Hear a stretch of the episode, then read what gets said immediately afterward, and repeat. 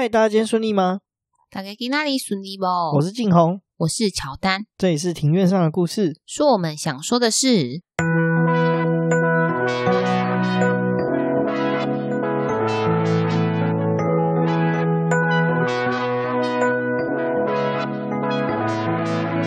因为我们喜欢故事，所以透过故事来认识有趣的事。这里有历史，有书籍，有电影，有风土，还有那些你没注意过的事。因为知道的太少，所以就来读故事、讲故事，在这里扩散你我的故事宇宙，还有那些故事所延伸出的观点。Shout out First Story。本节目透过 First Story Studio 上传，并提供技术软硬体支援。First Story 提供 Podcast 相关的各项服务与 Hosting 的业务。不管是上架还是抖内，还有后台数据，通通一次帮你搞定。如果你对 Podcast 也有兴趣的话，请搜寻 First Story 了解更多详情。我们这个礼拜去了一个算是蛮少人知道的一个博物馆吧？对啊，你讲之前我还不知道有这个地方。对啊，我我其实也是之前做第一集就是大溪老茶厂查资料的时候才发现有这个地方的。那就是股票博物馆。这个博物馆的话，它虽然说是。对外开放，不过它开放时间蛮特别的。嗯，它就是应该来说就是一般上班族的时间，周一到周五的上午九点到下午五点，然后六日是休息的。这个博物馆严格说起来不太像是隶属于公家机关的博物馆，算是民营的性质啦。不过这间民营的公司其实老实讲，它我觉得它有点像是政府转投资诶。不过这个我们好像可以再特别再做一集来聊聊这个这个博物馆的来历吼。嗯，对，因为我们有那时候我稍微问一下馆员，他是说这个算是特许行业。股票博物馆它是由台湾的中央集中保管公司吧，全名有点忘记了，但总而言之就是台湾的股票基本上大部分都是交给他们来保管的一个机构，一间公司所成立的这个股票博物馆。嗯、那其实它就是肩负了就是台湾的证券的教育目的所开设的一个博物馆。那它是由这个以前的股票金库改建而成的。这个地方还不错。如果说你们有那个特休假，就是可以请请几个小时，然后去那边参观。那然后如果要参观的话，建议是预约会比较好。对啊，预约的话，他就会有专人替你这边讲解，而且这个博物馆是免费参观的。对啊，很不错。而且不止免费参观，你出来的时候还还会带一个纪念品出来。对，这个纪念品很特别。那我们有在现实动态曾经分享过。对啊，我们有在现实动态分享过。那我把它放在那个精选。如果说有兴趣的话，可以到那个精选现实动态里面可以看。就是它是一张以前那个年代的股票嘛，对不对？嗯，纸本的股票。然后上面还有印你的头像。对，就蛮有意思的。而且它每一个人的那个面额股数都不太一样哦。对啊，我拿到是十万。对，我好像拿到是一千股吧，还一万股。对啊，那个你那个金额是多少？因为我那个上面是写十万。我没有仔细看呢。哦。但是是一个蛮有趣的纪念品啊。再聊聊的话，另外一个东西啊，其实我们这两周我们很喜欢 Netflix 的纪录片系列嘛。对。那我们这阵子就把那个 Netflix 的这个世界小吃给看完了。呃，最近一个好像是做到拉丁美洲。对，第二季是拉丁美洲哦，第二季真的是哦超棒哦，好想回去拉丁美洲哦，看那个。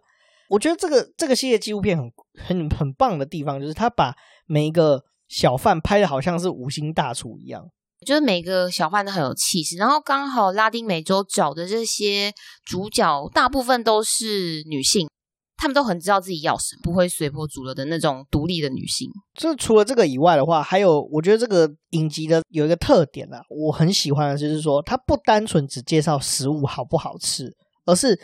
从这个食物带出这个小贩的家庭故事啊、人生故事以外，还有这个国家的历史背景、文化脉络。像我就很喜欢他拉丁美洲这一季的第一集，阿根廷这一集，其实他就有带到一个很棒的一个主轴。我们之前在节目上有讲过，阿根廷的祖先是来自于船上的这件事情。还有就是，他是在新世界里面，除了意大利以外的地方，就是意大利菜很有名的地方。这个我觉得蛮有意思。然后像在玻利维亚那一集，就有讲到这个 Choleta。这个历史脉络，所以我觉得这个不单单是了解一个国家的美食，而且也是了解一个国家文化形塑的一集。其实好像可以，这个节目可以特别来做一集来分析。对啊，这个系列纪录片很棒，就是他会先以那小吃为主轴，然后他再带这些这个国家的历史脉络，然后还有很多相关的，就一些蛮有趣的市井小民的故事。你知道看完之后就肚子特别饿，所以我是不太建议晚上自己看的。哦，对，但我们都是晚上的时候看，然后看完两个就一直一直在那边叫说：“哦，好想 吃哦！”就是边看边叫，就很想吃。然后第一季的话，有一集是拍台湾。哦，对，台湾是讲嘉义的那个林聪明砂锅鱼头，对，我也很推荐那一集。而且其实 Netflix 在制作这个影集的时候，非常的，我觉得是刻意安排还是怎么样？他居然不是选台北，是选嘉义这个地方。除了这个以外的话，全片几乎都是讲台语。我觉得说他每一集都有一个主轴，主轴拉出来之后，他还有一些刻意营造的东西。而且这么国际的团队，居然是用这个地区或者是这个城市最在地的语言去。表现这个整个集数，所以其实我我觉得大家都应该要去看看这个影集。他们制作团队是真的是蛮认真的啊，再次的验证了一个东西，就是越在地越国际这件事情。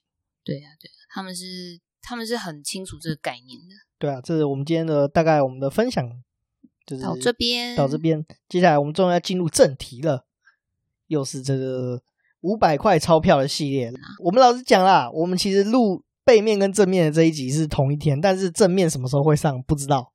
对，所以先录起来，先录起来，先随缘啊。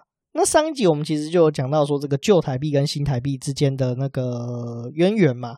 如果没有听过的人的话，就我们会非常建议你就是把这个五百块那一集背面的这集的介绍听完之后再来听这一集，你会更有感觉哦。那我们上一集最结尾的地方，记得是我们有提到什么？我们就提到哦，你说背面讲完了哦，我就我就跟你讲说，那个啊，五百块跟一百块长得很像，所以有点困扰哦。对啊，这件事情是有发生过的哦。你记得很小很小的时候，我们那个第四套的那个新台币啊，嗯、它的那个防伪装置你还记得吗？忘记了，是不是摸用摸的啊？我印象中也是用摸的，然后好像照光会有浮水印，好像就只有这样而已。但因为这太久了，忘记了。我们那时候小学一二年级，我们等级只有妈妈咋抠，就是没看过几次一千块，因为也碰不到。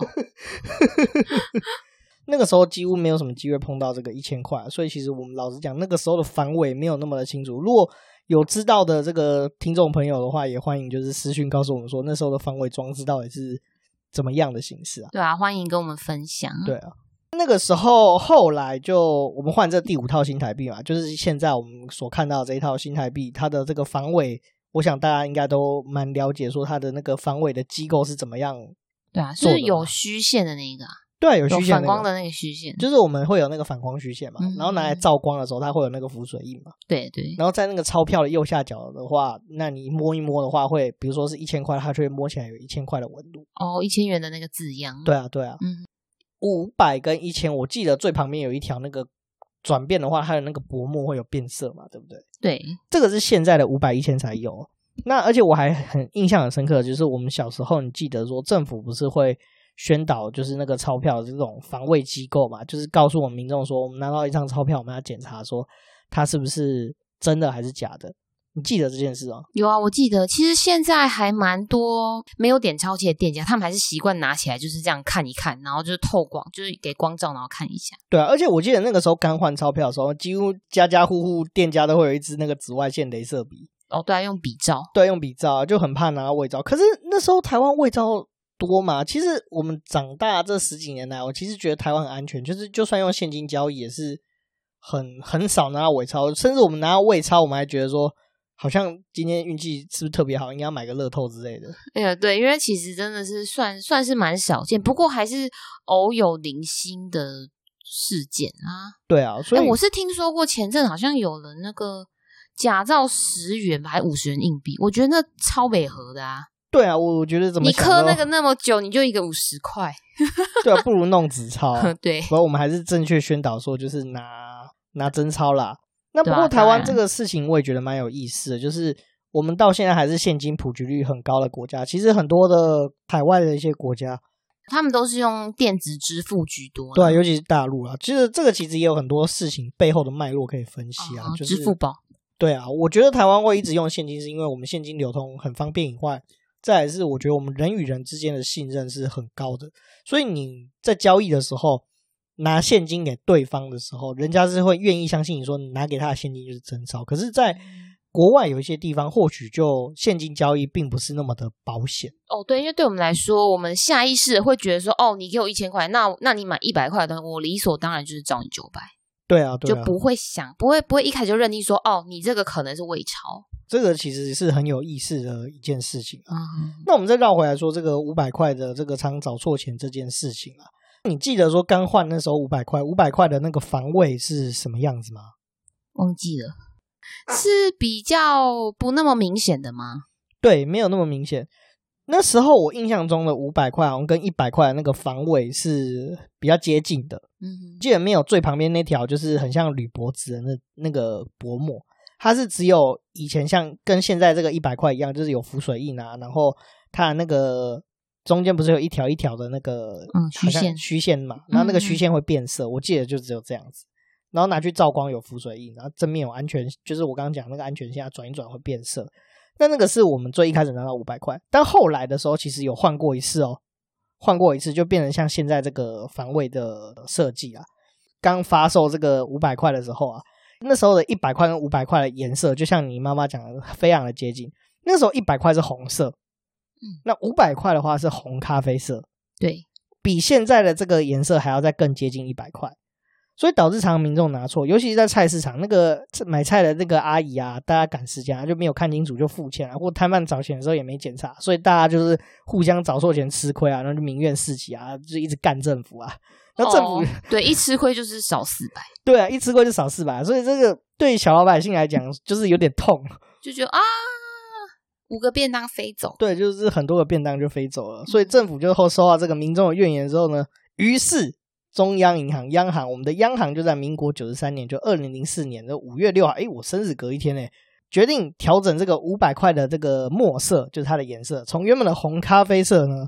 调整到比较深一点的这个颜色，嗯，现在算是棕色了，对，就是棕咖啡色的这个颜色，嗯，并且调整这个新增这个五百元的这个防卫机制，并且就在这个隔年，当年的隔一年，就二零零五年的七月的时候换发这个新钞，那这个旧版的这个铜额的面钞呢，可以继续流通两年嘛，那一样就是之后之后没办法流通之后，就无限期可以向台湾的银行更换，就是等值这个新的这个五百元哦，不会比你四万换一块。五百元的这个钞票是有几点的改变啊？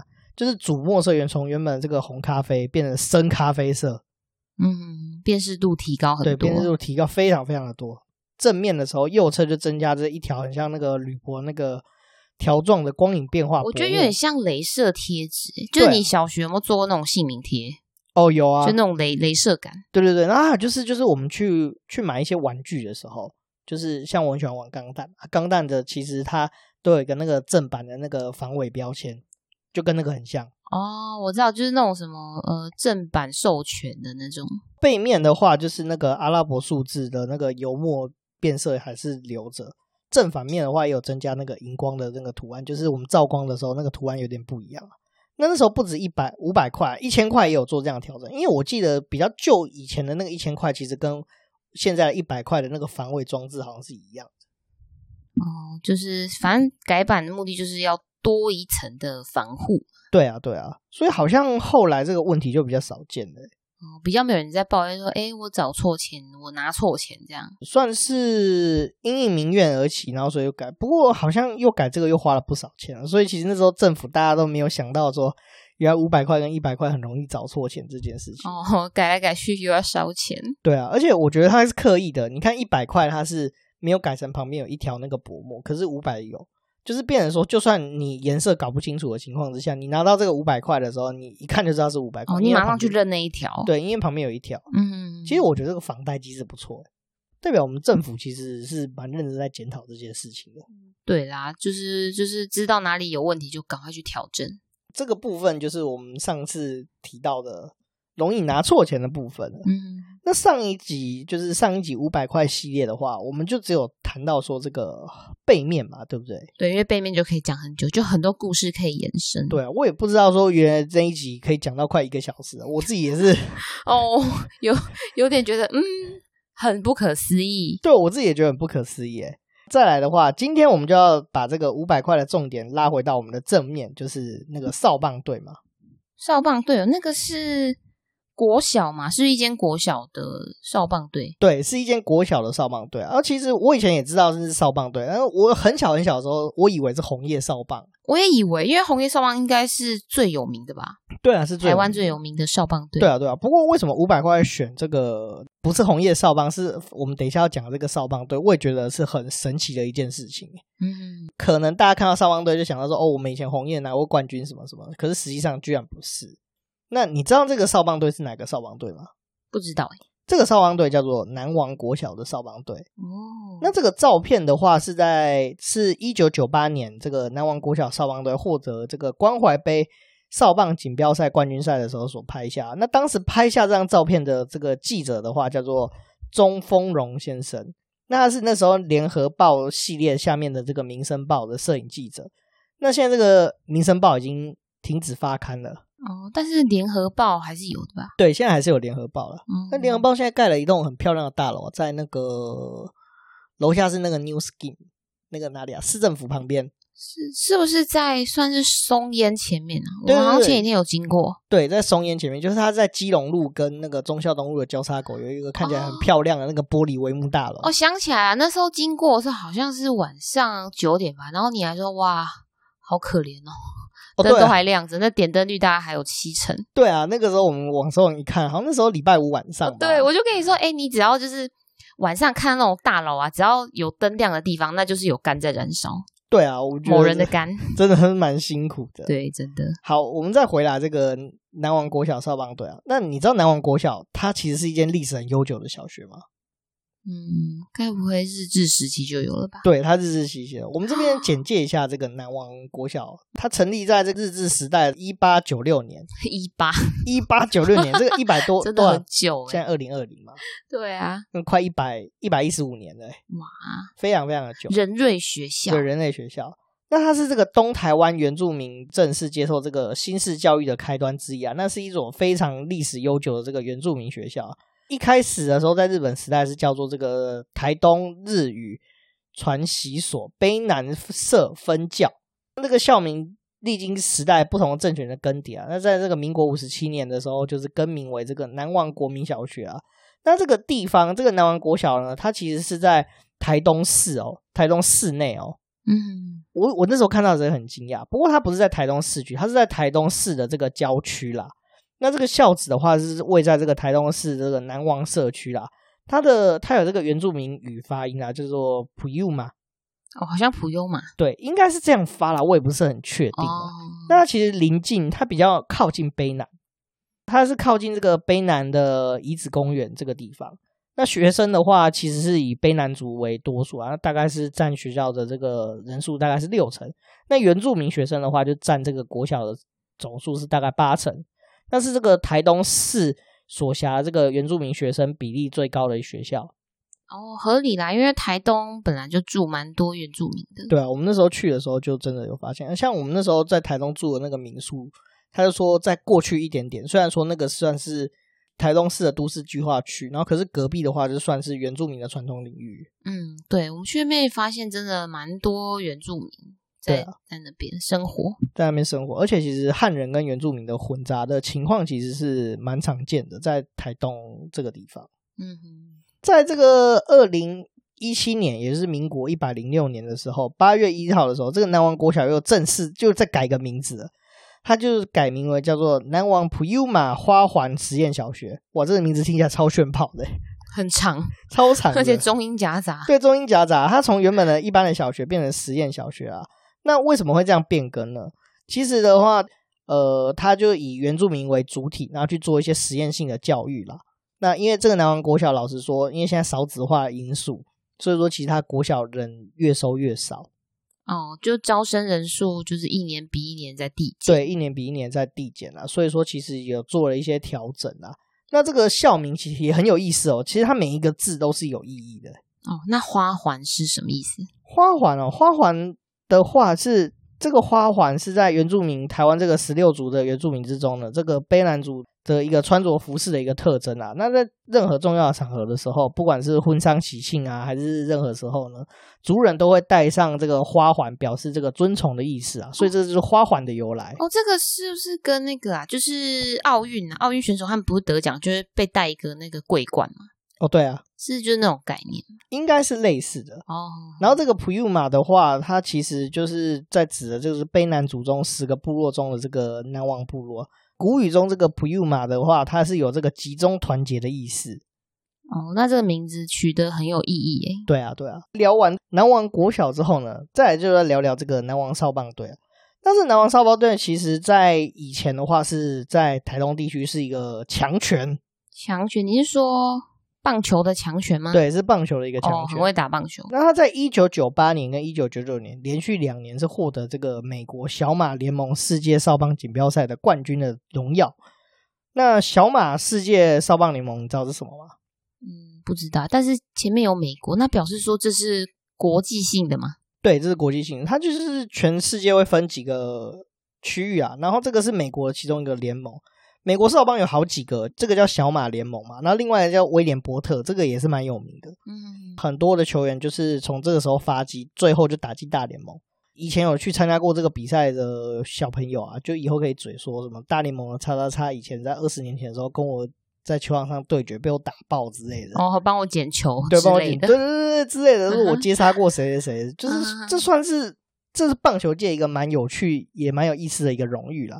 那这个小马联盟的话，它除了少棒，它还其实还有青棒跟青少棒，就是国中生打的也有，高中生打的也有。哦，那分的蛮细。对对对，就各个年龄层它都有。没错，那它这个锦标赛的话，在世界上跟在台湾也是很有名的。南王国小少棒队的话，它其实后来也有一个导演曾经以南王国小少棒队拍过一个纪录片，这导演叫做曾文珍，导演拍的这个纪录片叫做《冠军之后》啊。他这个纪录片是在两千年的时候发行的，他是叙述说三位这个卑南族的少棒球员，就是陆俊宇啊、陆俊伟跟蔡志伟这三个人，之前去年前一年拿到少棒的冠军之后呢，回到台东进入国中之后的一段成长记事啊。那这个纪录片的话，也荣获这个两千年第二十三届这个金穗奖录影带的纪录片优等的奖项。哦，那应该蛮有趣的吧？因为都是讲原住民小朋友的故事。对啊，他们应该有一些搞笑的桥段。嗯，我我是没有看，我看那纪录片是六十分钟，不过我觉得这纪录片感觉比较沉重，它好像应该是讲的就是、哦、呃原住民棒球，然后跟以后长大升学遇到的一些问题，因为我们也知道说小时候我们我们这个体育班的问题，所以这后来造就了蛮多后续衍生的社会问题，因为大家都知道职棒也只有这么几队，那你这么多小朋友最后能打到职业球员的。数量一定也不多。哦、那说的概念有点像是僧多粥少嘛？对啊，对啊。嗯，我觉得他那个时候应该是要表达这个。不过我也没看那纪录片，也许我们有机会再找来看。因为我记得好像在公司的网站上好像可以看这个纪录片。嗯、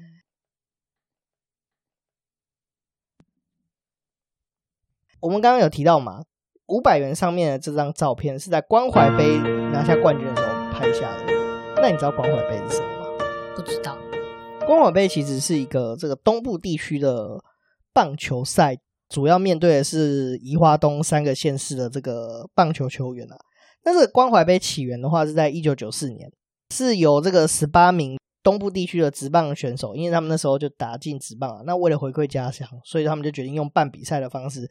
为家乡这个下一代这个棒球小选手提供这个舞台，让他们有比赛的机会。嗯，那这个这个发想其实不错诶，就是回馈乡造福乡子啊，然后再帮忙培训下一代球员。对啊，所以其实很多后来有参加过这个关怀杯的球员，真的有成为职棒选手的数量也不少哦。嗯，而且那个时候成立之后，他们就要成立，比如说什么协会什么的嘛。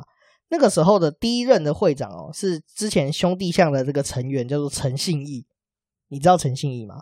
嗯，其实我没有看职棒，不清楚。这个老实讲，也不是我年代的人。这个问你，你爸你应该很清楚。哦，我爸好看，而且我爸是兄弟象的球迷。对，你跟他讲说陈信义，他一定会跟你说这叫假日肥刀手。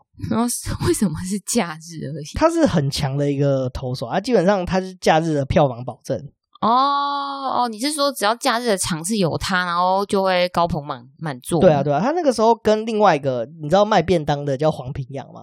哦，我知道他。对，他们两个是对决的，我记得是啊，哦、都是兄弟相的。哦。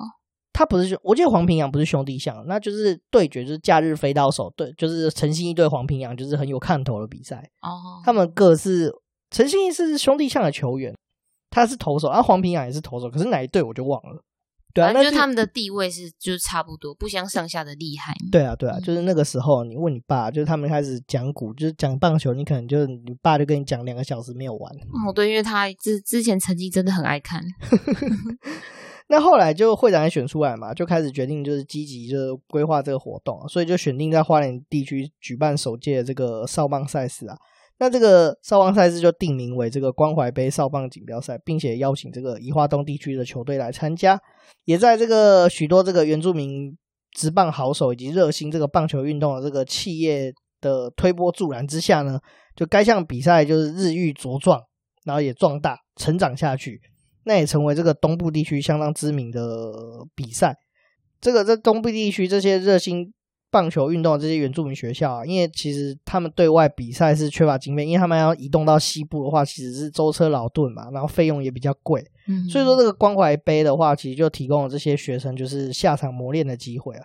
那在这个隔年，这一九九五年的时候，更加入这个一个叫棒球教室的一个活动啊，那成为这个。关怀杯的一个很大的特色啊，其实你在看那个未来体育台，常每年都会报一些那个关怀杯的新闻啊，那就会有这个国内的这个原住民职棒选手就亲自指导，啊，这个职棒明星们就是亲临到现场，就是教大家打棒球、玩棒球，带给很多参加这个关怀杯的小朋友是很期待的一件事情。哦，就就有点像是看到偶像的概念。对啊，对啊，哦，那一定很嗨，一直尖叫。对啊，没有错啊。其实那个时候第一届参加这个棒球教室的一些球员啊。后来也是纷纷加入了这个日本职棒跟美国职棒，像是杨耀勋。杨耀勋是那个杨对杨代刚的哥哥吗？我记得是他哥哥还弟弟哦，反正就他兄弟。对对对，他那时候在日本是投手，然后我记得有一年好像也是国际赛吧，就投到手都破皮了，然后裤子都是血还在丢。嗯哼，这是很感人。那届哦，那讲到那届棒球，我也是很多故事可以说。然后再来就是陈庸基，这个你知道啊？哦，这也听过。对，他是统一师的球员，嗯，那我也很喜欢他。那我的同学就是，我同学就一直说什么台湾大鸡鸡陈鏞基。哎，他的口号真的是这样子吗？是，就是那个球迷不是都在场边加油，帮每一个球员想那个那个口号？对，他就台湾轰炸机啊，但是我同学就喜欢叫他台湾大鸡鸡。哦，轰炸机好听多了，就很锵啦。那最后虽然说他们后来也都回到了台湾，现在。陈鏞基原本从美国回到，就是加入统一狮啊。杨耀勋的话，我记得他回到台湾是加入那个现在那个乐天桃园，之前那个拉米狗桃园。嗯哼，这个南王国小既然那么有名嘛，那一定有出过一些职棒选手。哦，这样子啊，那有谁呢？有，我这边就举三个，就是比较有名，就是国家队级的职棒选手，有入选过国家队的几个选手，也是有长期比较长期在出赛的。那第一个就是叫做王镜铭。他是统一式的选手，他是投手，那他是国家队的常客，他参加过这个二零一三跟一七年的这个世界棒球经典赛。你知道经典赛是什么吗？不知道，很经典吗？对，就是棒球被踢出奥运的比赛。哦、那就就是后来就美国大联盟就想要推广棒球，所以就举办了一个什么世界棒球经典赛。哎、哦，那我问插播问一下，为什么他会棒球会被奥运踢出比赛比赛项目？因为觉得世界不够普及啊。啊，是哦，会吗？其实世界上在玩棒球就是日本、韩国、台湾哦，所以南美洲没有，就是足球。对，南美洲是足球，欧洲跟南美洲还有非洲都超疯足球，亚洲也是，亚洲、中东国家也都超级疯足球。所以足球，这足球也可以再开一集来讲。足球是被誉为就是没有硝烟的战争，嗯，是很有意思啊。其实棒球的普及度跟足球比起来，真的是差了很大一截。虽然台湾大家都是喜欢看棒球。嗯，对啊，所以但就是后来就被逐出奥运，所以就办了这个经典赛。哦，原来是普及率的关系。对，然后而且这个经典赛跟其他棒球赛不一样的地方是，它开放大联盟的选手参加，所以这个竞技的强度更高。对啊，这个提高。对，这个王镜铭为什么提他出来讲？就是他除了是南王国小出来的这个选手以外呢，就是我印象真的超级深刻。他那时候背号是四十一号。二零一三年那时候，王建民也有回来投经典赛，应该是一三年吧。一六年哦，对，一三年应该是一三年，一三年还一六年，我忘了。反正总而言之，那那几届经典赛真的很经典。就是我我少数这几看棒球看了那么多年，每一次任何一个投手或打者站上去的时候，都觉得我们好像会输。现那个那个时期的中华队是我觉得是我这辈子目前看过最强的中华队，就是任何一个人站上去，你都觉得即使是落后，你都觉得好像会赢。哦，反正就是气势很够，对，气势很够，而且是真的很强。这应该是近十年来最强的中华队吧？那个时期，哦、就二零一三的，对对对，那个时候。然后因为王建民那时候很强嘛，就是把其他队当成白痴在打。哦，对啊，大家都说他是台湾之光。对啊，不止他，他其实不止台湾之光，他是真的非常非常的强，而且。他后来，哦，讲到王建民的话，后来那个经典赛，他当当那个牛棚教练，就投手被他玩一玩之后，居然投手好像都回春一样，变超强。以前我们有个终结者叫陈宏文，你记得有一次我们去富邦看球赛啊？嗯，对啊，对啊，我不是说他他叫什么小肥刀啊、汽油桶刀之类的，就只要他上来，我都觉得发抖，瑟瑟发抖。哦，有啊，我就觉得名字怎么都那么好笑，但是好像又很贴切。对啊，啊，那个时候他其实球速很快，可是。就很容易，就是反正就是提起勇龙上来，就很容易被人家敲全垒打，然后就输掉比赛。Oh. 可是王建民把他调教之后呢，居然回春呢，变超强的大杀四方。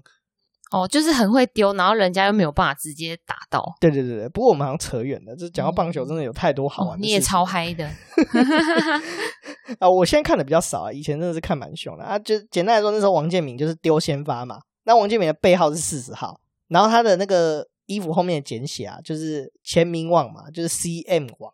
嗯，那王敬明他的简写也是 C M 网，然后背号四十一号。哦，然后上来丢之后呢，我们想说，哇，剉赛，中华职棒的投手会不会他妈等一下就爆掉了？就没有，他继续，因为那个时候经典赛有用球的限制啊，所以王建民好像只能投四局五局就下来。嗯、然后我们后面中继投手，我们就很害怕就爆掉啊，因为每次中华队就是打了六七局的好球，然后最后就是直接被人家。逆转打爆都是在后面的事情，就是有那个后面出来就是提汽油桶上来的哦，对，所以我们每次第七局的时候都很紧张。那就这王敬明一出来，一样大杀四方。PTT 的乡民就说什么，是不是其他球队被王建民打到傻了？看到四十一号以为背号写错，后面写西燕旺，是不是以为王建民又上来丢了？哦，就是可能是觉得他有认错了，对，然后就吓到，对，然后打不到球。哦，是哦，对，就国外就打不到球，所以其实王敬明他本身也是很会投，对，他其实也是蛮厉害的投手，嗯、不过他就是本土他没有出过国啦，嗯，对啊，但是我觉得就是那一年我对他印象真的很深刻，他好像现在也三十五六岁吧？诶，那三十五六岁的话，在职棒生涯是算是年比较年长的，对，已经算生涯末期了，嗯，对啊，那再来讲第二个选手就是曾松伟，这个选手的话。他也是国家赛队常客，他也是投手，不过现在他已经退休了啦。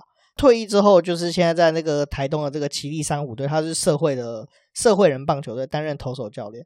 他之前是旅美的选手，那也加入过这个克利夫兰印第安人队的这个体系，他最高上到二 A，后来就回到台湾，先后加入兄弟象，然后最后在富邦悍将退休。那他也是就是国家队的常客，他在零六年、零九年跟一三年的经典赛都有参赛。哦，那也是一个。经历资历都蛮丰富的一位投手，对啊，没有错啊。再来我们要讲的另外一位就是林志祥，他是内野手，他的守备位置是在内野。那五百元钞票上面哦，你仔细看有一个捕手很嗨的，那个就是他。你是说蹲的最低的那一个吗？就是基本上就是要接投我球，然后三步只被打到蛋蛋的那个角色。哦，我现在在看五百元钞票的图，它是不是在中间？对，它在中间，然后就跳起来，哦、穿着那一件很像龟壳的那个背心，那是投手吗？那不是，那不是投，那就是捕手。哦，捕手哦，就是他。嗯哼哼，就是这就是林志祥。哎，所以要穿那个龟壳背心的那个是捕手，对，那个是捕手，因为其实投手投球很快哦。哦，我搞错了，对，我想错了，投手是就是站在对面啊，捕手是站在打击者的后面的那一个，对对对，对，然后脸上还要戴一个很像剑道的那个网网子的那个面具，对，就是，对，不然打到脸，对，不然会打到脸。嗯，呃，不要看那个他们有穿护具哦，听说打到还是很痛的。我想也是啊，因为那个球速都蛮快的。对啊，投手在快的时候丢到一百五、一百六都是有可能的。哦，对啊，那个被打下去真不得了，真不得了。这个林志祥的话呢，他其实也是国家队的常客啦。不过他比较可惜的是，就是他其实在加入统一师之后，好像在去年还前年的时候吧，就有被爆出这个婚外情的丑闻，就已婚找小三，还有流出那个咸湿的对话跟不雅照上的新闻。你你在 Google 你可以搜寻林志祥外遇，然后就有好几篇报道这样。好，那这边就不再赘述了。接下来其实他就是后后面因为遭受这些事情啊，加上成绩有一些小问题，所以就被统一师释出了，就就此就退出了这个职棒的舞台。嗯，不过我觉得如果我是他的话，我会觉得。很酷的事情可以跟人家说嘴，就是说，哎，我是五百元中间的那个人。这些小球员记者也有访问过，就是当时在照片里面的小球员后来在做什么。其实后来在持续有在打棒球的，已经真的很少了，甚至打到职棒的，我记得好像就只有林志祥一个人在照片中。哦，所以其他人有别的发展呢？对，有别的发展。其实这个我觉得也是一件蛮有意思的事情啊。嗯，其实也不错啊，我觉得他们。当事人就就是过得好啊，过得幸福就好。对啊，但是实际上，其实打棒球的那些小朋友，其实后来有一些生活是过得比较辛苦的。嗯，对啊。那再来要讲讲这个南王国小的现在的球队状况。我们都知道说那个时候他是很强权嘛，甚至还养出了几个国家级的选手，就是国家英雄等级的选手。我像我们前面有讲到，东部的人口持续外移嘛，所以说这个学生日渐减少啊。当当时的这个。棒球强权，南王国小也是呢，甚至还面临球队解散这个件事情。两千年的时候呢，因为球队的资源不足嘛，所以就解散了。但是后来是在这个部落的家长，还有一个蔡崇义教练的支持之下呢，重新组队。又再一次呢，受到这个少子化的影响，加上先前这个带队南王国小的带队的这个教练过世的影响，也找不到新的教练接手，所以球队再次宣告解散。嗯，那真的很可惜，因为其实这些小朋友是有实力的，啊、只是因为资源啊、经费还有那个教练不够的问题。对啊，这其实也是台湾社会的一个缩影。其实，嗯，你看从这张五百块钞票里面就，就就也看到了一些社会问题。对，而且是很其实是很显著的。虽然说球队就解散了两次嘛，接下来的话有另外一位教练，那他是具有棒球的专业，一个赖新龙教练。他调到南王国小之后呢，他就积极奔走。那向校长询问过一些意见之后呢，在二零一七年正式就是协助这个棒球队的重组。那棒球队又重新出现在世人眼前，不过已经不是当年的那个强权了，而是变得像比较像是学生社团的形式，就是仅仅就是在台东的地区县内。参加这些地区性的比赛，不以培养就是未来的那个职棒选手为主要的形式，而是希望学生可以养成就是运动的好习惯，培养这个荣誉心跟团队合作的精神的这种社区球队的形式。哦，那其实也不错，因为这样听起来是更可以长久内化的一件事。对啊，其实我觉得学生社团、学生棒球运动最理想的状况就是每支球每个学校都有特定的一些社团。这些人就是未来的人口基数，就像比如说我们从小以后孩子就是天天打棒球啊，那你说长大他不会看棒球比赛，一定会啊，一张票两万块都搞不好都跑进去买，对，有可能的，对啊，就是培养大家这个看棒球是一个生活的一部分，嗯，我觉得这种社区球队是很重要的。那其实像刚刚有提到说，这个学生日渐减少，所以说导致说很多国小的那个棒球队其实都面临解散的命运了。那我有看到很多报道，其实不只是南王国小遇到这样的问题，台东地区很多的在地球队也受到影响，所以现在很多想打球的球员其实都移动到外县市。那其实我刚刚有看到报道，这是一个蛮严重的社会问题，在台东有实力的小朋友并没有办法留在当地做培训，而是外流到外县市。像是近几年的一个强权，就是桃园的龟山国小。他们近年其实有打进威廉波特啊，或者是小马棒球赛。他们的球员其实都不是来自于龟山地区，而大部分都是来自于花东的小朋友。哦，就是那个你说原本他们可能是应该要待在台东的南王国小嘛，但是因为因为资源的关系，所以必须集中到桃园的龟山国小，是因为这样子吗？对啊，是没有错。其实我觉得这不是很健康，因为你看一个小学生，然后就这样离乡背景去打球。所以其实蛮远的耶，你从台东到桃园，真的车程也也蛮久的。对啊，对啊，所以我觉得在小学阶段就这样子，其实我不认为是一件很健康的事情了。而且我印象中，因为你说这些小朋友应该蛮蛮高比例都是原住民，因为原住民家庭他们好像也是比较重视那个呃家人啊族群的团，就是团聚。所以对对那个他们正在发展的小朋友来说，应该是蛮辛，这是蛮辛苦的一件事。对啊，这么小就要历经分离，其实不是一件嗯很好的事情，而且一去就是好几年。对，一去就很几年。再来的话，我们要特别介绍一位人物，他其实是在照片里面从右边数过来的第二位小朋友，他叫做孟少颖。他现在也长大，也大概二十六七，诶，不知道几岁，这样零九八年拿冠军，应该就是差不多三十多岁左右。那他原本的话，其实也是热爱打棒球一个男孩。原本的他的球速可以飙到一百四十八公里，这非常非常的快哦，基本上。